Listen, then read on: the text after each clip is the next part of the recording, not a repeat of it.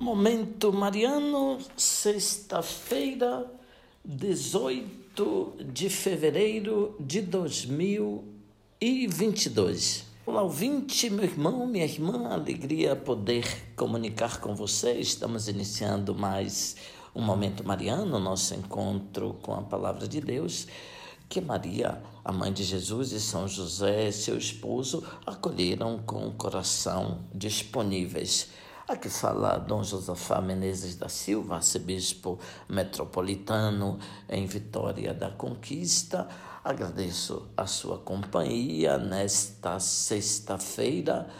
Hoje são 18 de fevereiro de 2022. Nós prosseguimos a leitura da carta de São Tiago. Temos hoje mais um trecho do capítulo 2, os versículos 14 a 24, depois o versículo 26. Meus irmãos, de que adianta alguém dizer que tem fé quando não a põe em prática? A fé seria então capaz de salvá-lo? Imaginai que um irmão ou uma irmã não tem o que vestir e que falte a comida de cada dia.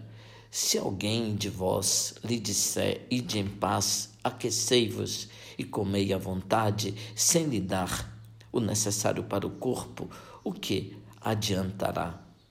Veja, ouvinte, os contemporâneos de São Tiago poderiam estar sob duas influências. Primeiro, as filosofias gregas insistiam no conhecimento de Deus e deixavam de lado o aspecto ético, as boas obras.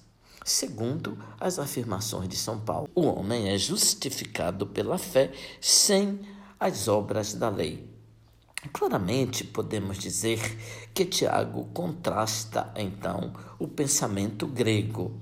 Mais difícil é fazer a comparação com o pensamento de Paulo, como entender, ouvinte, a acentuação da leitura de hoje?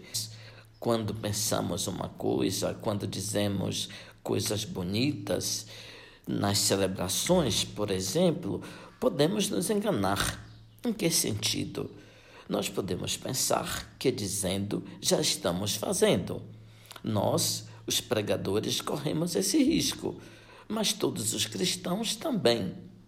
Os profetas no Antigo Testamento, Jesus no Novo, todos os que conhecem a prática religiosa sabem que as pessoas religiosas são uma coisa no templo durante as liturgias, quando termina então o culto, são uma coisa completamente diferente. Nós podemos nos satisfazer com as palavras que dizemos nas celebrações, com os planos e os projetos que fazemos. No entanto, entre os nossos pensamentos e a realidade existe uma distância. Então, São Tiago quer, através dessa afirmação, dizer que, de fato, a fé sem obras ela verdadeiramente não tem uma valência é, prática e eficaz. Só existe fé se existe também uma obra a ser efetivada que sustente, que fundamente, que torne eficaz a nossa fé.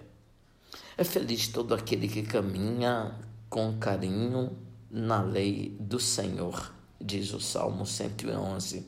Feliz o que respeita o Senhor e quem ama com carinho a sua lei, sua descendência será forte sobre a terra, abençoada a geração dos homens retos.